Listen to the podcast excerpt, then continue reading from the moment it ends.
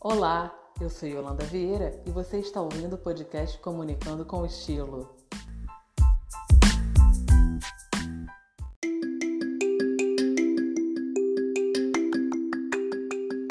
Olá, sejam muito bem-vindos à segunda temporada do podcast Comunicando com Estilo. Eu sou Yolanda Vieira e hoje eu vou bater um papo com a Thalita Lombardi. Ela é especialista em marketing digital. A gente vai falar sobre umas dicas bem legais na parte de audiovisual, como você se destaca no YouTube, como fazer SEO em vídeos, enfim, uma série de técnicas bem legais para aumentar a sua audiência.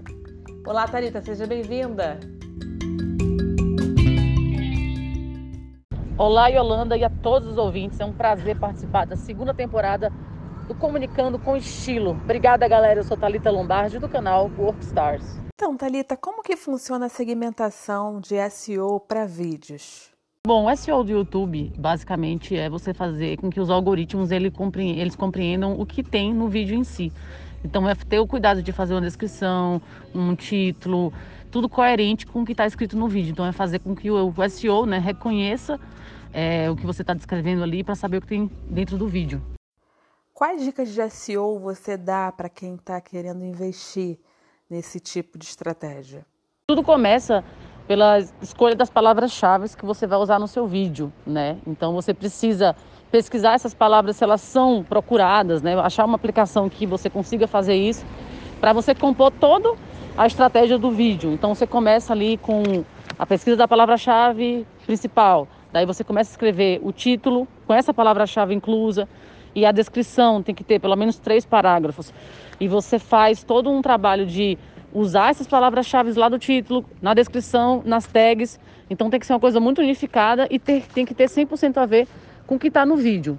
Né? Porque aí os robozinhos lá, os algoritmos, eles vão ler o que está ali e eles vão juntar com o que está no, no vídeo mesmo, que eles conseguem ler o que está no vídeo e saber se tem coerência uma coisa com a outra. Perfeito, Talita. E atualmente, quais são as estratégias de audiovisual que você recomenda para as empresas seguirem?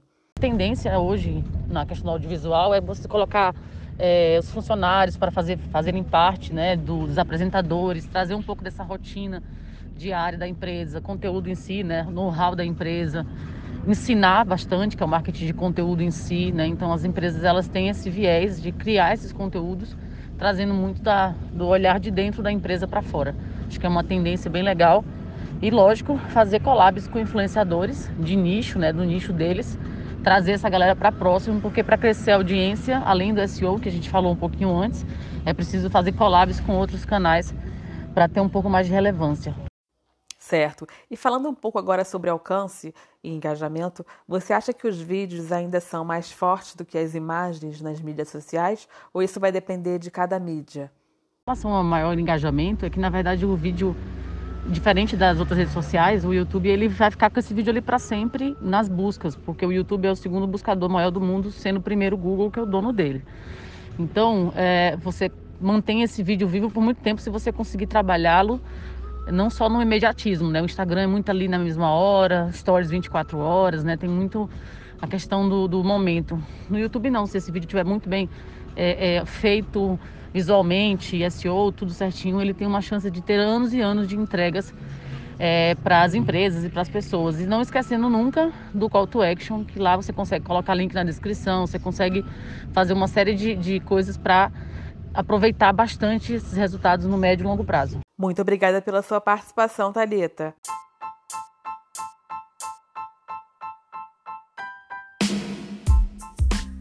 E a todos os ouvintes, até o próximo episódio da nova temporada do podcast Comunicando com Estilo.